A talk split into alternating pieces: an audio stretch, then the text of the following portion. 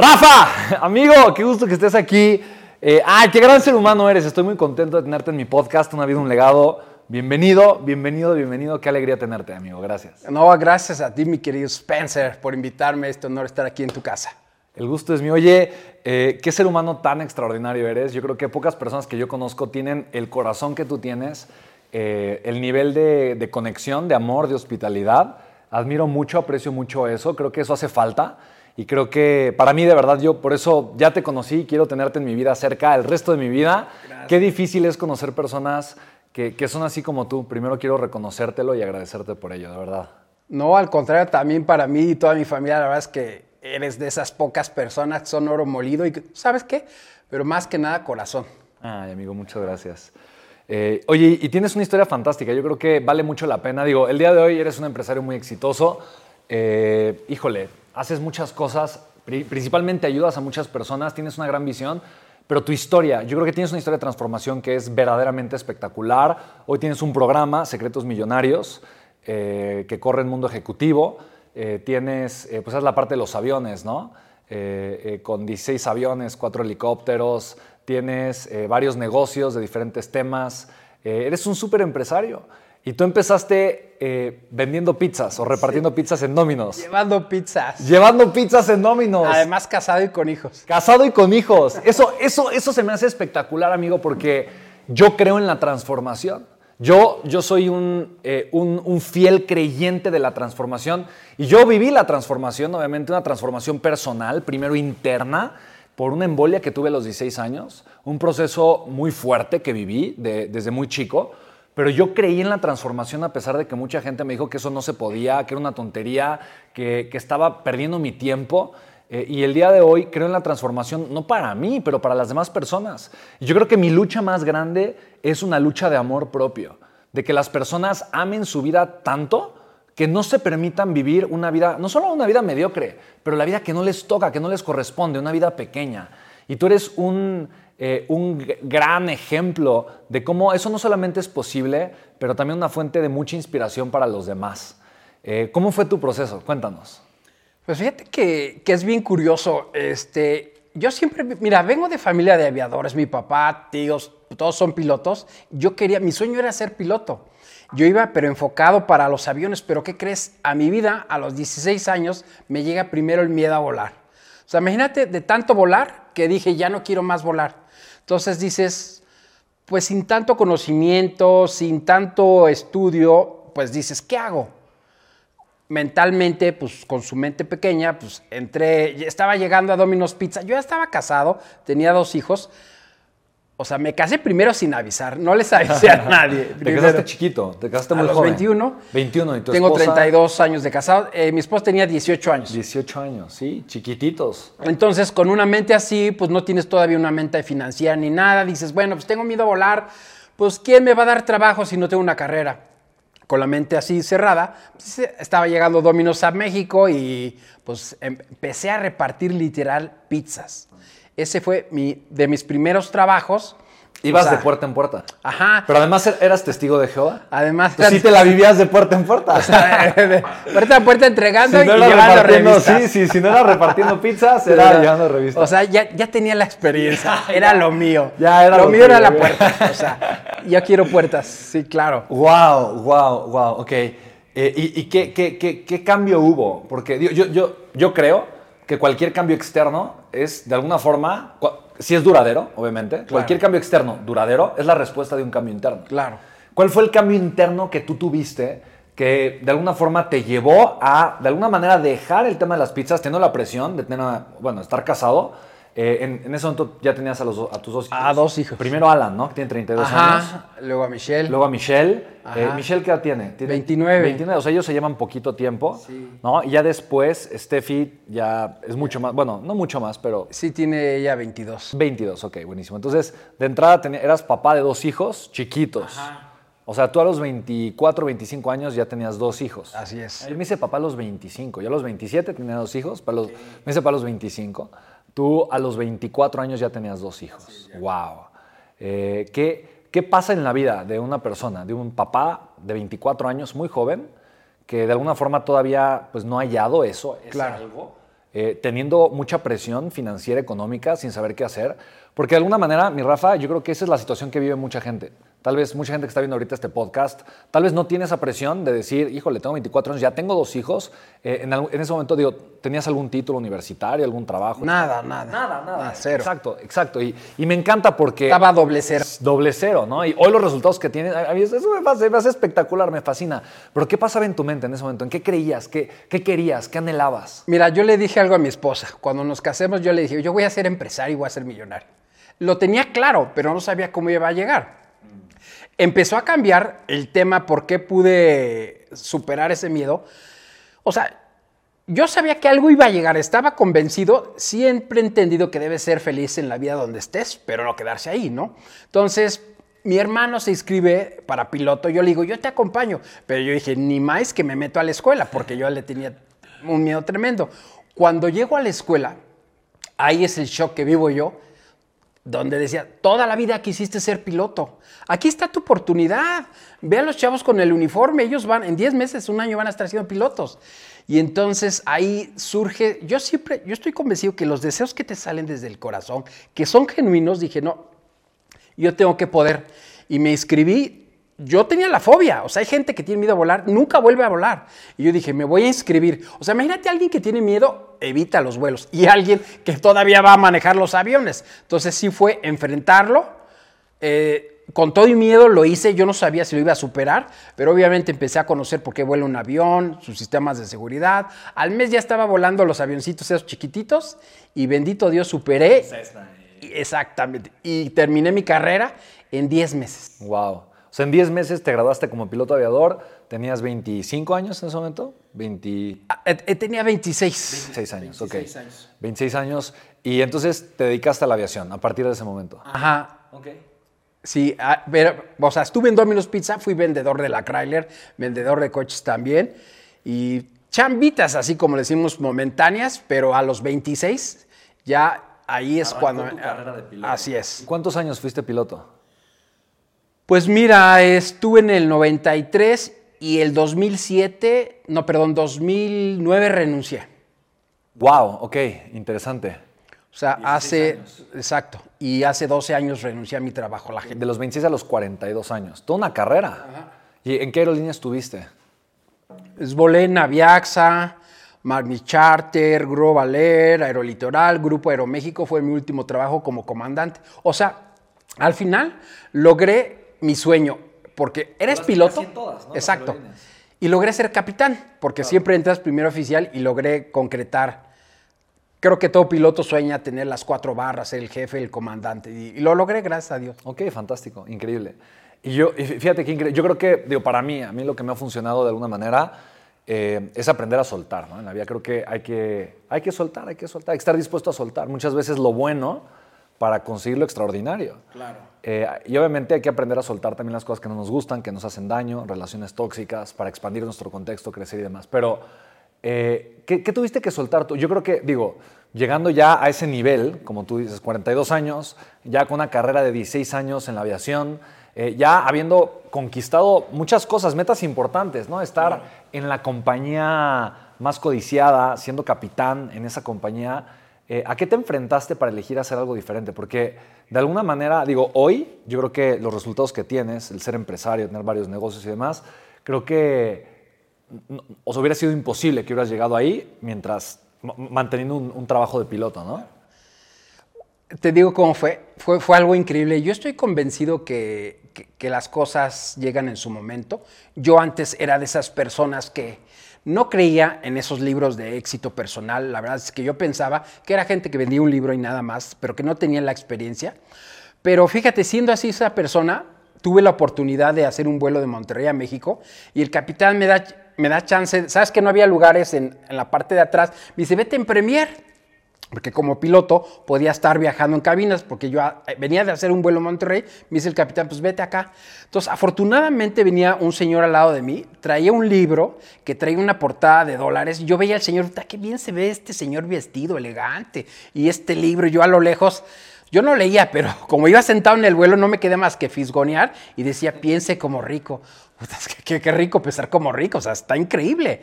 Pero me dio pena, no le pregunté, no vi el, así como que el nombre. Dije, llegando voy a ir a comprarlo.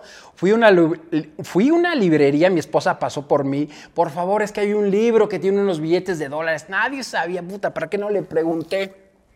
Cinco minutos, se llama El arte de hacer dinero, Mario Borghino. Lo compré y empecé a leer, dije, no, no puede ser esto, o sea, esto me acaba de abrir la mente. Yo, yo quería ser empresario, quería ser millonario, quería lograr muchas cosas, pero yo me cuestionaba, yo justo pasaba en Bosques de las Lomas y yo decía, de aseguro el que vive en esta casa es empresario. Si mi papá hubiera sido empresario, yo sería. Entonces, al descubrir ese libro dije, o sea, yo también puedo ser. Entonces dije, claro, y de ahí me hice un fan de éxito personal, física cuántica, metafísica, todo este rollo que nos hace expandir la mente. Y me hice tan fanático que cuando yo volaba, empecé a comprar todos los libros y le decía al copiloto, ¿sabes qué?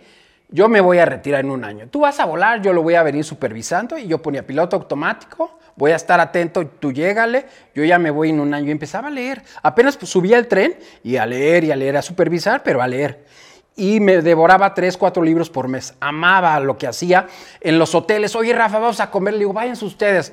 Yo traigo mis bocinas Bose, mi CD, porque todavía eran CDs, y mis audiolibros. Y ya, güey, si lo voy a hacer. Sí, sí, sí, soy próspero, soy rico, exitoso.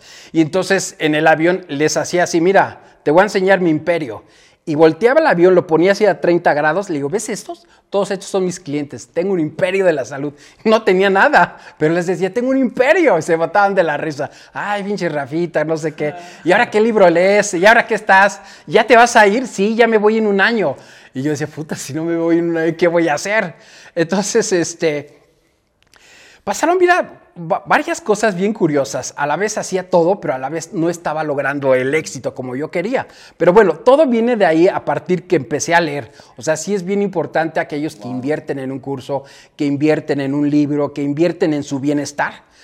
Se me hace espectacular. lo poquito que Claro, ¿no? Y yo creo que estás describiendo ahorita el poder de la visualización creativa, ¿no? el poder de ver y el poder de sumergirte en una visión. Porque es, real, el ser humano no va a atreverse a crear o a construir una vida que no puede ver o imaginar para él. Es imposible. Si yo no creo que puedo tener una buena salud, jamás en la vida me voy a levantar a hacer ejercicio. Si yo no creo que merezco tener una buena relación, jamás en la vida me voy a esforzar un poquito en mejorar la relación que tengo. Y la única forma de poderlo hacer es conectar con una visión diferente. Y eso es justamente lo que estás describiendo que se me hace espectacular. Yo, yo recuerdo mucho, eh, yo hacía eso también, igualito que tú. Yo tenía, mi primer coche fue un Chevy. Eh, un, yo también. ¿Sí? Eh, sí, el, el, Chubirubi, era un Chubi, así el Chubi Monza, era color arena. creo que el año era, era un Chevy 2000, año 2000. Y yo recuerdo que yo me subía al Chevy así, con la eh, obviamente caja de velocidades, yo lo manejaba y yo aceleraba, o sea, lo, más que podía acelerar, que era muy poquito, y, yo decía, este es, un, este es un Porsche, o este es el auto de mis sueños, ¿no? Ya después de Porsche quería un Tesla, después ya me compré un Tesla, pero, pero yo soñaba y yo veía, yo sentía el volante de otro coche y yo sentía que iba a ser millonario y que iba a tener grandes resultados, eh, y de alguna manera la gente que lo veía, ¿no? Digo, en este caso, tus compañeros de la aerolínea que te decían, ah, che, Rafita, ¿qué vas a hacer? Ni qué tanto. Eh, igual se reían de mí, se burlaban mucho, decían que estaba, que estaba fantaseando, que esas cosas no pasaban, ¿no? Yo creo que muchas veces malentendemos. Eh, pensamos que, eh, o, creemos, ¿no? Cuando, cuando yo también veía gente que decía el poder de la atracción, yo decía, es que a mí no me hace sentido, ¿no? O sea, ¿cómo, cómo, cómo el poder de la atracción? Que una persona solamente piensa y entonces va a atraer. pero yo, yo creo diferente. Yo creo que más que atraer es poner mi mente receptiva de las oportunidades y con la disposición a tomar acción. De tal forma que si estoy yo abriéndome a la posibilidad de hacer algo diferente, de reconocer oportunidades distintas, de salir de mi zona de confort y de pagar el precio, definitivamente puedo conectar, ¿no? Y, de repente ver algo, que hoy mi vida puede ser mejor. Y, yo creo que para mí eso ha sido una constante. Ahora, eh, tú estabas en la aerolínea, empezaste con, a, visualizar, empezaste a conectar de una forma diferente. ¿Qué fue el momento? O sea, ¿qué, fue lo que te llevó a salirte decir, sabes qué, ya dejo este trabajo seguro y me pongo a hacer cualquier otra cosa? ¿Y qué fue lo que hiciste? Fíjate que te voy a ser sincero, nada estaba pasando. O sea, yo me estaba enfocando, visualizaba, literalmente me ponía mis audífonos, hacía ejercicio, visualizaba, lloraba, que, o sea, veía el momento claramente en mi cabeza, que, que literalmente veía mi jubilación, que yo me retiraba, estaba súper feliz, pero nada pasaba. Entonces, yo hice lo que decía Tony Robbins, que dice que tienes que crear esas metas un día cuando estés súper feliz. Y entonces empecé a crear, quiero tener esto y el otro el otro. Y entonces tenía eso, esa cartulina en mi recámara y después aprendí de Jack Canfield, el Sopa de Pollo para el Alma, que decía, pon abajo, gracias a Dios por estas cosas que es algo mejor, como diciendo, agradezco lo que tengo, pero quiero algo, algo mejor. Y ahí mi cabeza me decía, Rafael, estás haciendo algo en contra de Dios. ¿Por qué? Porque por lo mismo que hablamos, yo fui testigo de Jehová, tuve la creencia de que era malo el dinero, que el materialismo, que no estudiaras. Y entonces imagínate desde los 13 años, 25 años que estén en tu cabeza, no pasaba nada. Entonces yo lo que, lo que pude desconectar, así el switch, es que en vez de llevarme los libros de emprendimiento, dije, a ver, tengo que realmente ver el libro original de lo que según me enseñaban. Entonces empecé a ver la Biblia, así literalmente. La gente ha dicho, oye, este capitán ya trae la Biblia, ya, ¿qué onda con él? ¿No? Porque la gente se friquea, pero es un libro espectacular. Empecé, nada más me fui al primer capítulo, decía Dios, Génesis 1.28, sé fructífero. Pues claro, si yo soy fructífero es que me va bien. Si yo fuera Dios, ¿cómo quiero ver a mis hijos bien? Y, empecé a ver, a ver la historia de Abraham, de Lot, dije, a ver, todos son prósperos o sea, los patriarcas dije, esto, ya, me quité ese chip. Un día estaba en Mazatlán y dije, ya, ya lo entendí perfectamente, ya sé por qué no suceden las cosas. Agarré mi celular, perdón, mi cámara, pero no era el celular, todavía no, no habían celulares como hoy. Entonces empiezo a decir, ¿sabes qué? Así para mí, estoy todo fachoso, ahí lo tengo de testimonio. Digo, hoy es 15 de diciembre del 2008. Anuncio que me voy a retirar el 15 de diciembre de 2009 por esto y por el otro. O sea, voy a hacer un año y me voy a preparar. En seis meses era libre financieramente. Wow. Cuando me quité esa creencia. ¿Y esa creencia la tenías de la religión? Sí. Principalmente, ¿qué digo? Que de alguna manera eh, yo soy espiritual, soy abierto a aprender a cualquier tipo de religiones. Eh, no, no, tengo, no practico un dogma religioso, eh, pero me encanta leer la Biblia, me encanta leer, me encanta de repente escuchar enseñanzas budistas. Estoy abierto a aprender, ¿no? Y creo que de, todos, de todo el mundo puedo aprender. Pero también puedo ver que muchas veces eh, la religión se torna en dogma y el dogma eh, estigmatiza mucho a las personas y terminan muchas personas interpretando a un modo, ¿me explico? Eh, pues el dogma religioso que están trayendo y eso termina limitando a muchas personas, no digo que a todas, ¿no? ¿Cómo, cómo, cómo digo, de qué forma te limitaba a ti el tema, o hasta qué momento fuiste testigo de Jehová y en qué momento sentiste que te quitaste esa, esa carga de alguna De 1983 al 2007. Al 2000, ah, ok, o sea, todavía eras piloto de avión y seguías siendo testigo de Jehová. Seguía siendo testigo de Jehová. Entonces, cuando yo empiezo a leer, empiezo a aprender, me empiezo a dar dando muchas, de muchas cosas, eso, estaba mal visto, ¿no? Para tu religión. Sí, no, no, por eso yo. un libro de, desarrollo humano. Yo me sentía mal, o sea, como diciendo que Dios ya, traías culpa. Ya traías Ajá, Yo, tenía culpa, es que algo estoy haciendo mal. Y necesitabas encontrar el, el, por qué no, el por qué. no le estabas fallando a Dios, sino todo lo contrario. Exacto, entonces dije, a ver, Normalmente entiendo que viene alguien al frente, a lo mejor no está preparado seglarmente. Le dices a un niño que es malo, si tú le dices a un niño que es malo prosperar, desde chiquito se lo cree, lo toma como una creencia. Entonces yo viví con eso y siempre lo vi malo, o sea, que, o sea, que, no, era, que no era algo ideal. Entonces dije, me di la oportunidad, dije, eso me pasa a mí por burro. ¿Por qué? Porque una cosa es que yo vaya y deje que me enseñen y otra cosa es que yo dejé yo o quizás hubiera leído la, escritura. Entonces, de ahí empecé a ver de un cuate en Houston también que se llama eh, Joe Dispensa. No, perdón, no es cierto, es este... Bueno, ahorita te digo quién es, Cash Luna. Ok. Cash Luna y otro eh, que están, Joel Austin, perdón. Joel Austin. Joel Austin. Sí, un súper, súper pastor. Entonces yo dije, ah, caray. Una cosa es la, la parte religiosa y otra parte la espiritual. Entonces logré separar la parte de religión con la parte espiritual que te conecta con Dios a través de la Biblia. Entonces, logré entender eso y dije, a ver, si Dios creó un universo tan estupendo y maravilloso, no creo que haya sido para que yo venga a ser pobre y venga a, no, sé, lo que sea. Claro, claro, claro. O sea, yo creo que depende de cada uno, pero pude quitarme, desprender de eso. Fue muy difícil, demasiado difícil. O sea, créeme que, es un tema muy complicado y más, sin embargo, tenía ese sueño tan fuerte que dije, no importa, yo voy a seguir con mi cartulina y voy a seguir visualizando, pero a la vez quería encontrar el pretexto para tener ese match y entenderlo. Pero no me fui a, a media hora de vuelo cuando lo comprendí. Ahí dije, ya, entendí perfecto y en seis meses yo ya era... Es más, yo había grabado que en un año me iba a salir, grabé ese video, ahí lo tengo testimonio, y a los seis meses era libre financieramente, ya, me, ya podía renunciar, ya ganaba lo que ganaba en un año en la compañía. En un mes ganaba lo que un año volando. Entonces, este, empecé en la industria de los infoproductos. Increíble. Ajá. Y curiosamente yo había escrito, todo lo tengo escrito. Sí.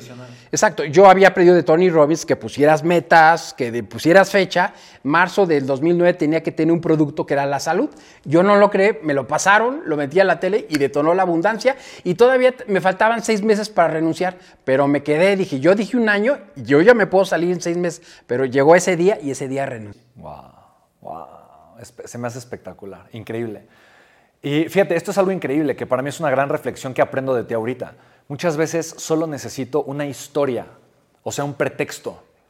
Un pretexto para creer que puedo, para atreverme a hacerlo, para darle un giro extraordinario a mi vida.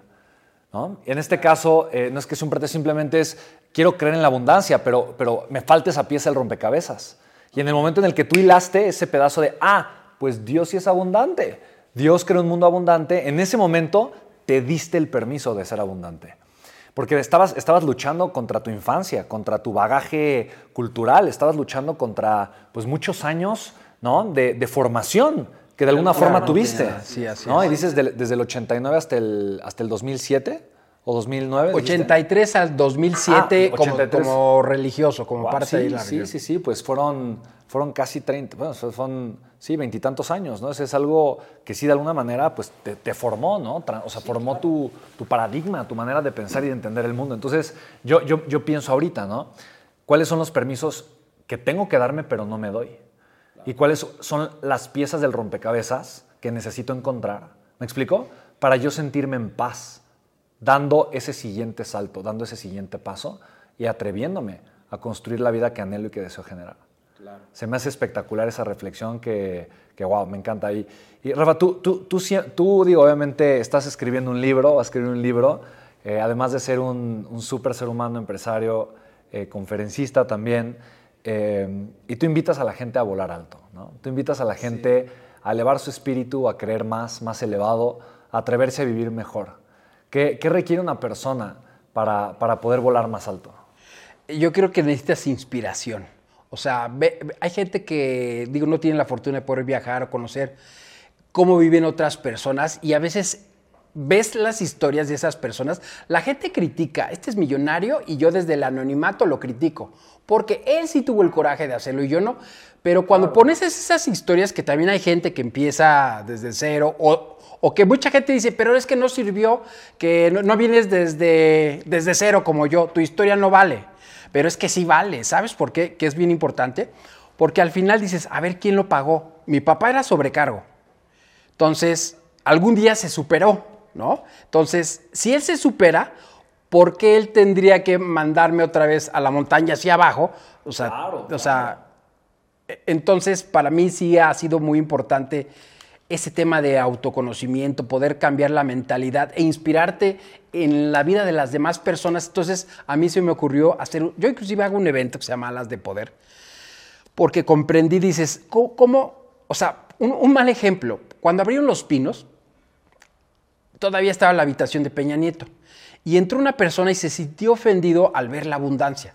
O sea, es como llegar aquí a tus oficinas, donde estás, y me ofenda por algo bonito. Al revés, esto me inspira a que yo también puedo mejorar, a que yo también puedo construir. Entonces dije, claro, si yo me dedico a la aviación ejecutiva, ¿por qué no los inspiro y los llevo a volar alto, a que su mente viaje? O sea, es decir, tú y yo tuvimos un Chevy, pero ¿qué hubiera pasado si nos hubieran dado la vuelta en un Mercedes? Dices, puta, Está padre mi Chevy, lo amo, lo quiero, pero yo quiero un Mercedes. Ya está en mi mente y si está en tu mente y empiezas a actuar y empiezas a tomar acciones, lo vas a tener. Entonces, a mí me, encanta inspirar a las personas a, crecer porque mira, yo pasé sobrepeso 33 kilos, era tartamudo, he dado conferencias con mil personas, he vivido de propinas, he vivido del salario mínimo, un día me tocó vivir en la calle porque no tenía ni para pagar el hotel eh, cuando entraba a volar porque pues no tenía lana, porque apenas iban a pagar. O sea, he vivido de todo y no hay pretextos. Es que yo no puedo. Yo lo que hago, mucho de lo que hago, pues yo, o sea, yo tengo la carrera de piloto aviador. Mi negocio está en la industria de la salud y el tema de aviación. Que mucha gente, yo me cerré inclusive en el tema de, de la aviación ejecutiva. Yo decía, es que yo sé volar, yo no sé administrar, yo no sé de aviones, cómo lo traigo y todo. Entonces, algún día te abres y aparecen las cosas. Entonces, la gente se tiene que abrir. Mucha gente en las redes sociales dice, oye, les digo, mándenme un mensaje directo por Instagram. Es que no tengo Instagram. Bueno, si, si, si ya te cerraste porque no tienes Instagram, no vas a tener un negocio, no vas a leer un libro, no vas a contestar un WhatsApp, no vas a nada. Yo les digo, aprendan a decir, yo voy a ser próspero, yo voy a ser exitoso, y si lo empiezas a decir, te lo vas a creer y lo vas a hacer. O sea, sí es muy poderosa las afirmaciones y sobre todo actuar, no, no, no más que una afirmación. Claro. Y sobre todo ir construyendo el medio en el cual ser exitoso es natural, es normal, ¿no? Ah, sí, claro. Yo, exacto. Yo les digo a mis hijos, el que nace en la pobreza lo ve normal. Y ellos por eso dicen, no, es que estos son malos. Yo he hecho entrevistas, en, hice en Polanco, y entrevisté a varias personas que caminaban, que trabajaban en algún oficio. ¿Te gustaría prosperar? No. ¿Por qué? No quiero ser malo. Entonces, la gente, a veces muchas, ven malo así. Y los que nacen en la riqueza lo ven normal. Entonces, simplemente hay que despertar. Las cosas que no tenemos, simplemente porque no hemos despertado, no las vemos en nuestro radar. Si yo en el avión igual, prendo el radar. Si yo no traigo radar, yo no puedo ver las nubes, no puedo ver los aviones. Lo tengo que prender y ver. Entonces lo tengo que meter aquí. Si lo ves aquí, lo vas a tener en tu mano. Estoy convencido y aparte accionas. Me encanta, me encanta, mi Rafa. Entonces, estás, creo que compartiendo varios secretos, ¿no? Porque me encanta, tienes un, un programa que se llama Secretos Millonarios. Para ti, yo, yo, creo que has entrevistado a un montón de personas, gente súper exitosa, influencers, millonarios, grandes empresarios. No sé a cuánta gente hayas entrevistado, la verdad, pero muchísimas personas, ¿no? Sí, ya. ¿Qué es, ¿Qué es lo más importante que has aprendido eh, de entrevistar a tanta gente exitosa, porque de alguna manera yo creo que tu mente reconoce patrones, tu mente identifica qué funciona, qué no funciona y qué cosas hacen muchas de las personas que tienen resultados extraordinarios. ¿Qué es lo que has identificado que hace la gente exitosa? Tiene una claridad de su sueño, lo, ve muy claro, que a pesar de las adversidades sigue viendo el sueño, no ve la adversidad, tiene sueño y es persistente y trabaja. O sea, es muy generalizado. Me encanta. Y, de, hecho, por ejemplo, eso que dices, pues es la esencia del libro Piensa y hace rico, ¿no? Definiteness of purpose, ¿no? Ah, un, propósito claro y bien definido. Eh, no, willingness, to hard work, ¿no? Es la voluntad de, de trabajar duro y pagar el precio. Y que el hambre, ¿no? Por obtener el resultado sea mucho más grande que el peso de trabajar para conseguir un resultado. ¿Conoces algún multimillonario flojo que haya construido su riqueza desde la flojera? No. ¿Conoces algún millonario de los que has entrevistado que no le guste el desarrollo humano? No. ¿Conoces algún multimillonario que no invierte en sí mismo? No. Es increíble, ¿no? O sea, yo esto de verdad digo, tú que entrevistas a muchas personas, eh, es, algo espectacular, ¿no? ¿Conoces algún multimillonario que no sea inversionista? No. Es impresionante, ¿no? Porque muchas veces, eh, digo, son pocas cosas las que se requieren, honestamente, ¿no? Digo, no, no son tantas cosas las que se requieren. Eh, yo, muchas veces le llamo la paradoja del pobre, ¿no? que el pobre quiere ser rico, no quiere ser pobre, pero dices que no tengo. Y como dice que no tiene, pues no invierte en él, no aprende, no crece, no cambia su contexto y por eso tiene los mismos resultados y por, eso mismo refuerza su misma mentalidad.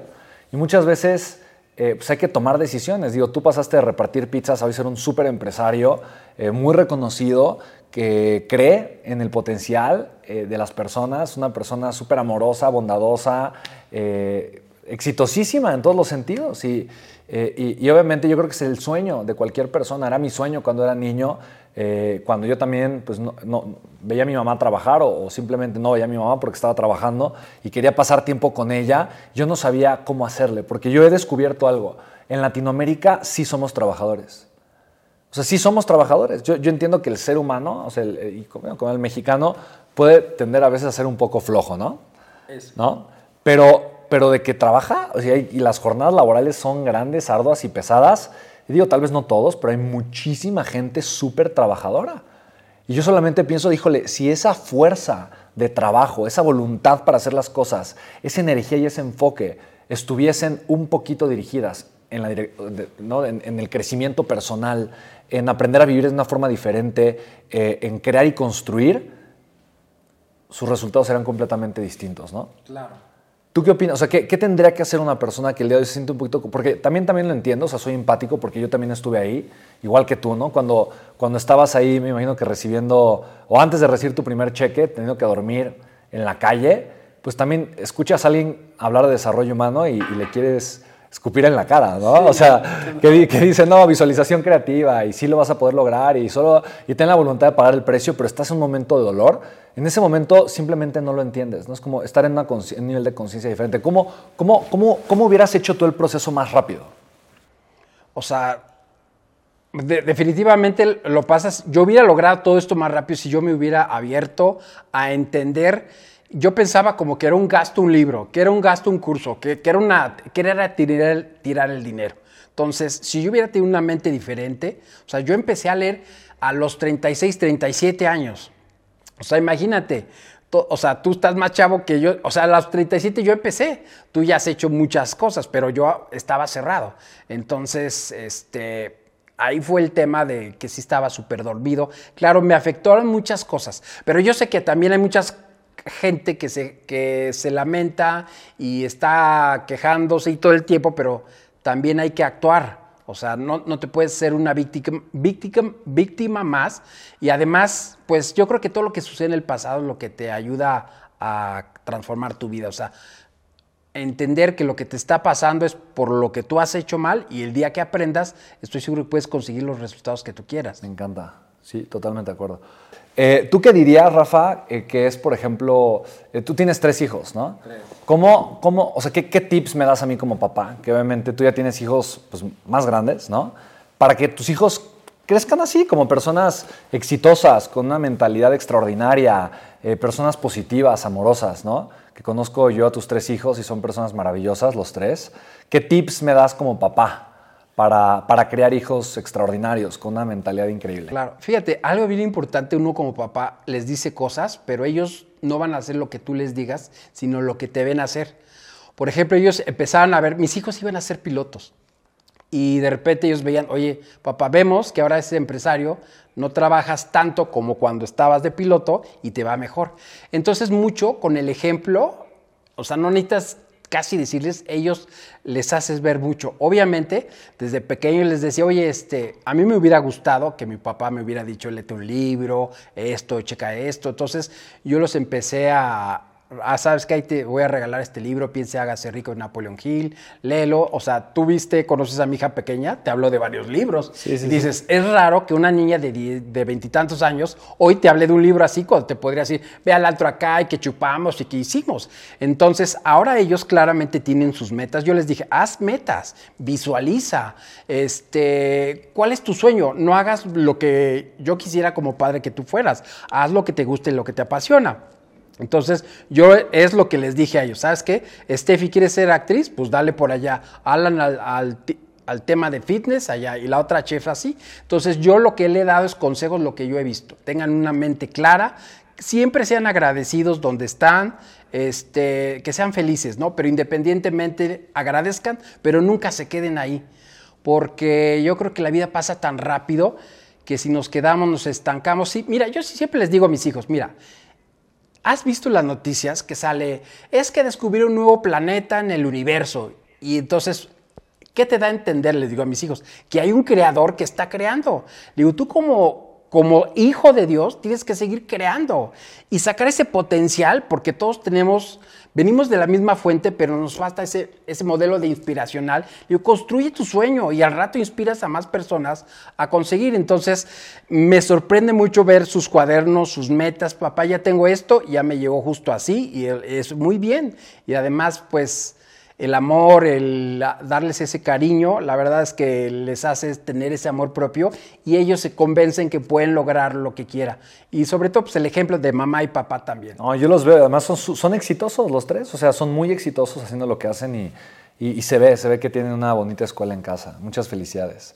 Tienes otro logro también extraordinario que admiro mucho tienes 32 años de casado. Así es. 32 años. ¿Cómo logras, eh, y yo creo que obviamente tu esposa, que es una mujer lindísima, alegre, eh, eh, muy amorosa también, eh, muy positiva, ¿cómo, ¿cómo, digo, a final de cuentas, han pasado, yo creo que juntos por todo, ¿no? Sí, así por absolutamente todo y ha estado obviamente ella incondicional, ¿no? apoyándote siempre. Eh, ¿cómo, ¿Cómo haces para también tener un matrimonio exitoso mientras has creído en ti cuando no tenías nada y después de haberlo logrado y seguir creciendo, etcétera, etcétera? Híjole, la verdad es, es una gran mujer. Digo, no es porque sea mi esposa, pero sí tuve la fortuna que Dios me dio esa, esa gran mujer. Y pues hemos vivido cosas desde que nos casamos, nos casamos sin avisarle a- ni a papá ni a mamá. Este, la gente dijo, pues tienen veintitantos años, no van a durar, déjalos unos años. Y yo siempre le dije, yo voy a ser exitoso, nos va a ir muy bien. Y siempre hemos llevado buena comunicación, como todo, siempre hay broncas, es normal, nada es perfecto, pero más sin embargo estamos cumpliendo 32 años. Y además, digo, ahorita, ahorita recordé algo que mucha gente no lo sabe. Yo después, después de ser piloto, ser una persona millonaria, quebré. Y estaba peor que Domino's Pizza. Y mi esposa jamás me dijo, eres un imbécil, ¿para qué renunciaste? Te hubieras quedado con tu trabajo así. Agarró la onda y mis hijos. Y vivimos, después de vivir en una casa de 500 metros en Santa Fe, con no sé cuántos ocho coches. Entonces, por hablar de las cosas materiales, me fui y terminé en un departamentito de 50 metros, donde la recámara era la sala. Eh, ahí, pues no, no te- nada más tenía una recámara. Yo me dormía ahí con mi esposa.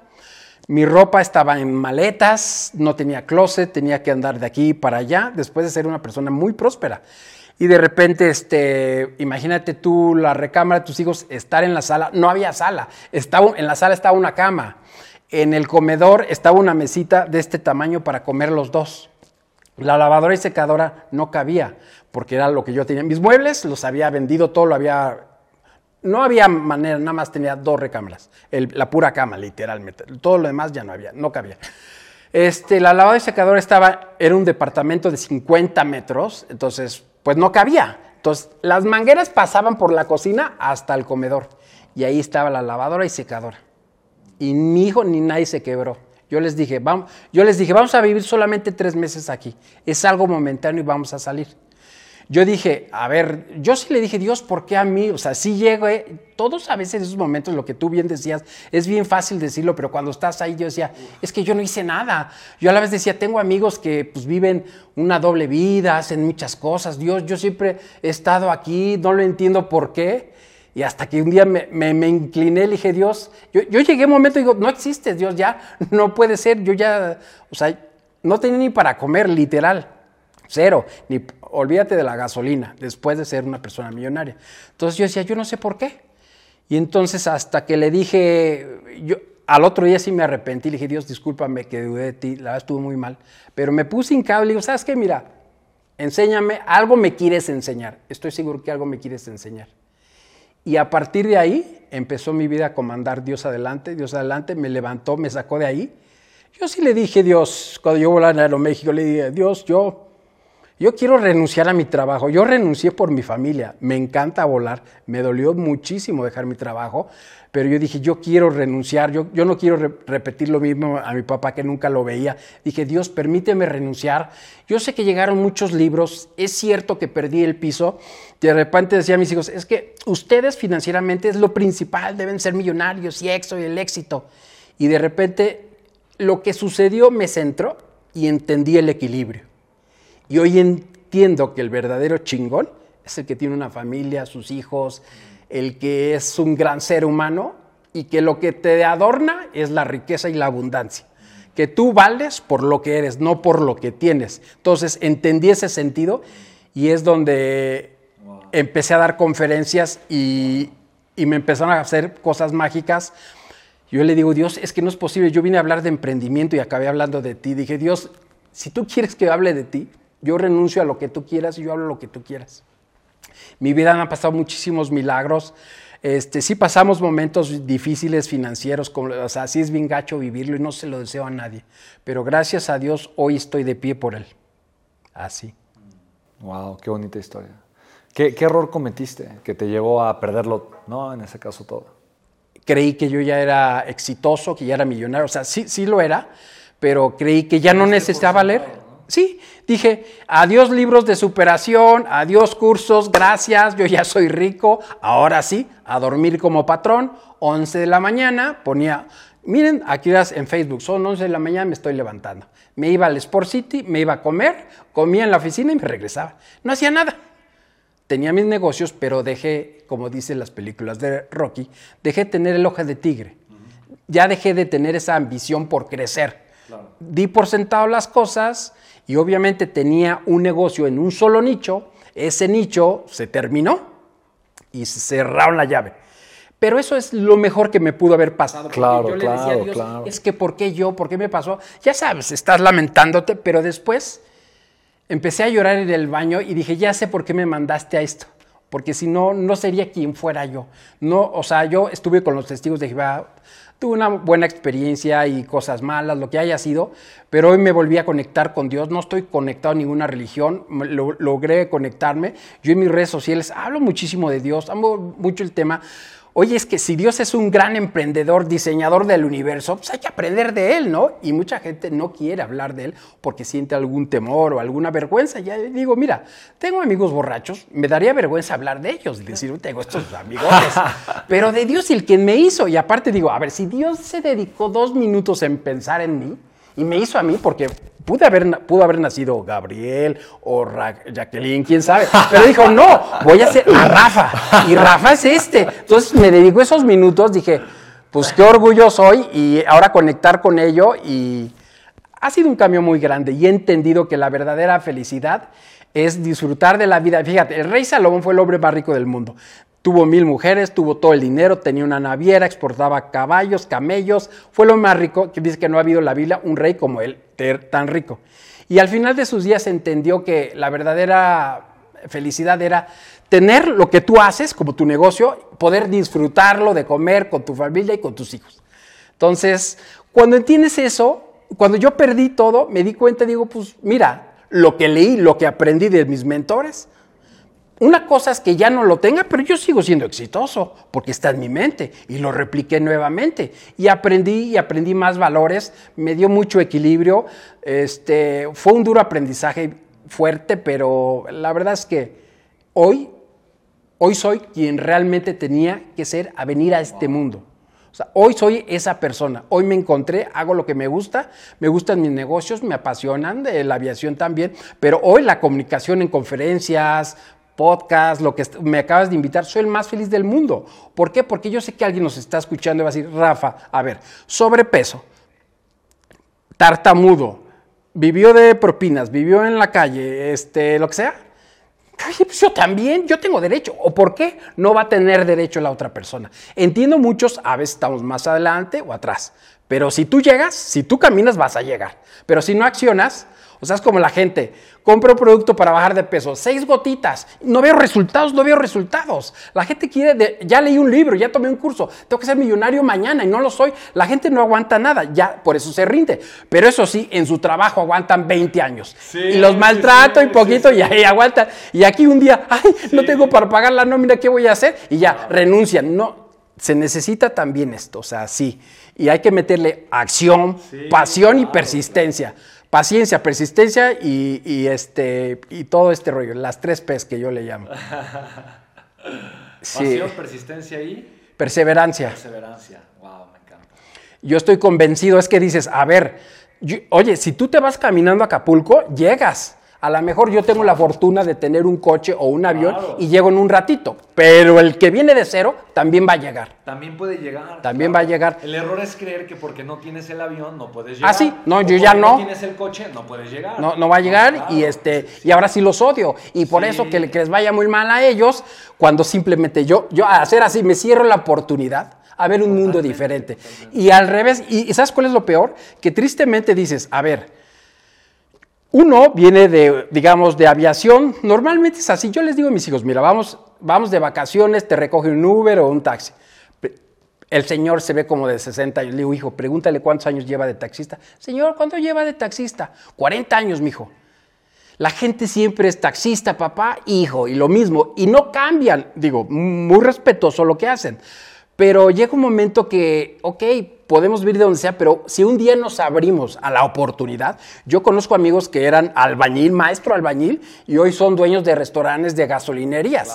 Un día tomaron la decisión de hacer. No hay nada que te diga que no, no hay impedimento. Hay mucha gente que critica el tema de emprendimiento y todo eso porque no lo entienden. Entonces es bien fácil, más bien criticarlos como que son lo peor, pero simplemente ellos están cerrando la oportunidad a cambiar sus Y es la justificación, ¿no? Así es. Como yo no tengo éxito, tengo dos opciones. O me pongo a trabajar para ser exitoso, o mejor me invento una historia de por qué toda la gente que tiene menos éxito que yo es corrupta, es tramposa, eh, ¿me explico? O sea, de alguna manera no, eh, eh, o, hizo algo chueco, ¿no? Porque es, es más, de esa forma ya, ya encuentro una, pe- una, justifico y estoy tranquilo con lo que tuve.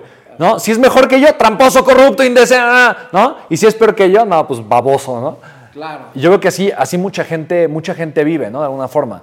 Eh, si tú pudieras viajar al pasado y tuvieras a Rafa, ese Rafa eh, recién casado, buscando un poco encontrarse, qué hacer, eh, con el peso y la responsabilidad de saber que viene un bebé, eh, saber que después va a venir más hijos y demás, ¿qué, qué consejo le darías? ¿Qué le dirías?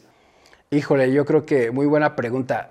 Yo creo que en ese momento, me digo, me hubiera gustado que me lo dijeran, pero si yo estuviera ahí, le diría, ¿sabes qué? Aprende, este, edúcate. Edúcate no tanto en la parte del estudio, sino la educación financiera, la educación mental, la educación que te hace abrir las, la mente, o sea, lee, aprende de gente exitosa, no lo dejes, eh, realmente haz tus sueños, o sea, ten claramente tus sueños, pero ¿sabes qué? No sueñes tanto, o sea, sí sueña mucho, pero también actúa, o sea, pasa a la acción, porque eso es lo que vas, vas, o sea, yo le diría, vas a vivir una vida fenomenal, nada más que desde ahorita tienes que empezarte a educar. Es, será siempre una inversión el que tú estés aprendiendo de gente que tenga resultados. Wow. Y otra pregunta que sí me hizo espectacular tu respuesta, increíble. Eres muy tragaños.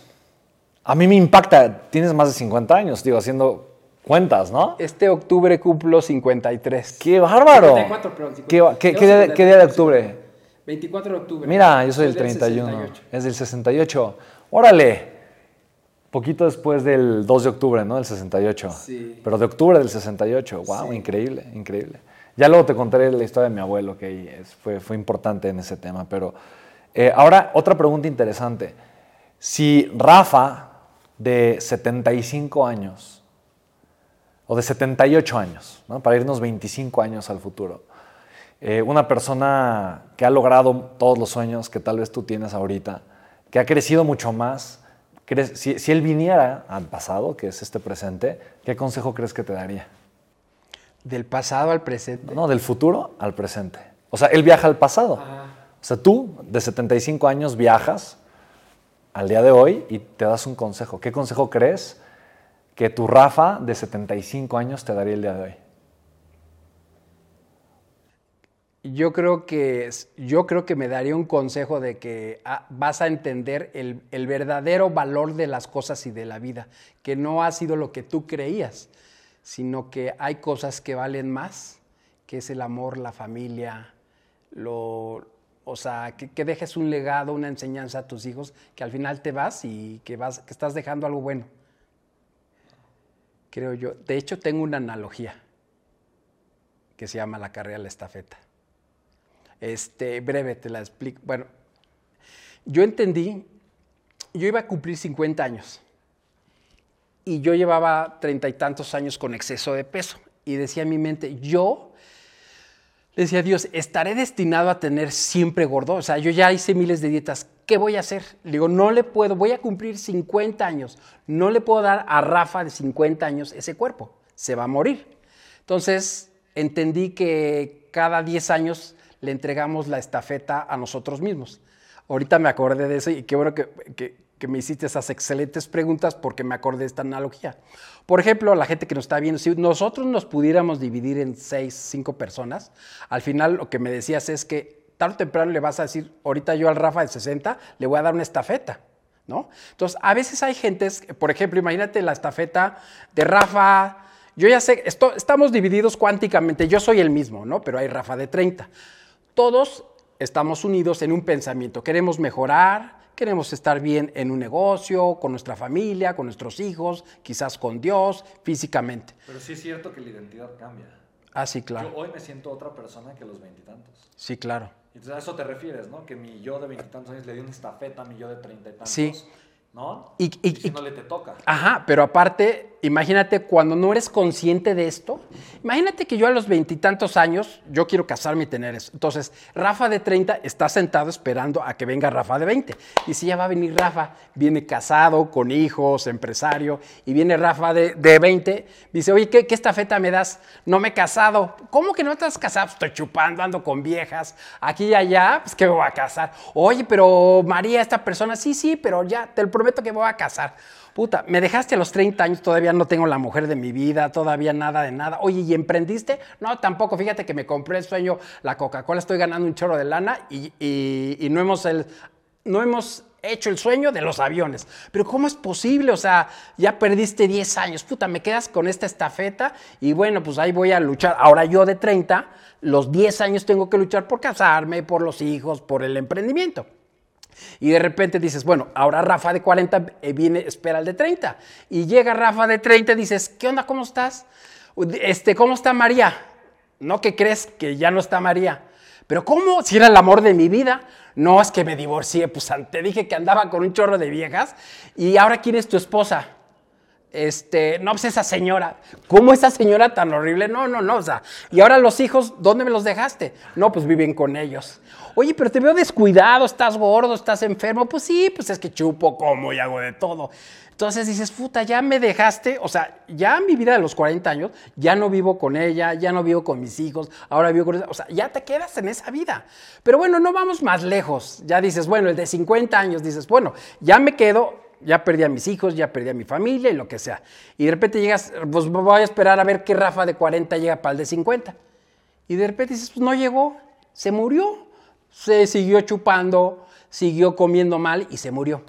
Entonces, a veces no nos damos cuenta que las malas acciones nos separan de la familia, del negocio, de la salud, que creemos, por ejemplo, yo de conferencias para gente que tiene miedo a volar, la gente le, da miedo subirse a los aviones, pero siguen chupando, drogándose, fumándose, y como su muerte la ven alejada, lo hacen. Entonces, creo que por eso saqué esa analogía, porque en mi familia vi gente que murió por tomar, vi gente que perdió su familia por dedicarse a otras personas y entonces hice esa analogía y entonces somos responsables de las acciones que hagamos.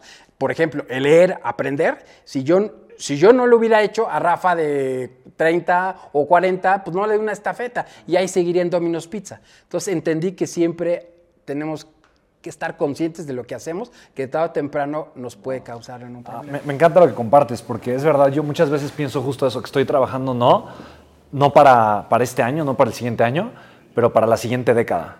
¿no? Y un poquito es justamente este, eh, esta idea de cuál es hoy eh, los, la siguiente década que estoy construyendo. ¿no? Porque tal vez hoy estoy viviendo los resultados de la década que construí hace, bueno, de, no de lo, que construí, de lo que construí hace 10 años o de lo que tengo 10 años construyendo. Pero si yo paro de construir el día de hoy, dentro de 10 años, esta no va a ser mi realidad, ¿no? Claro.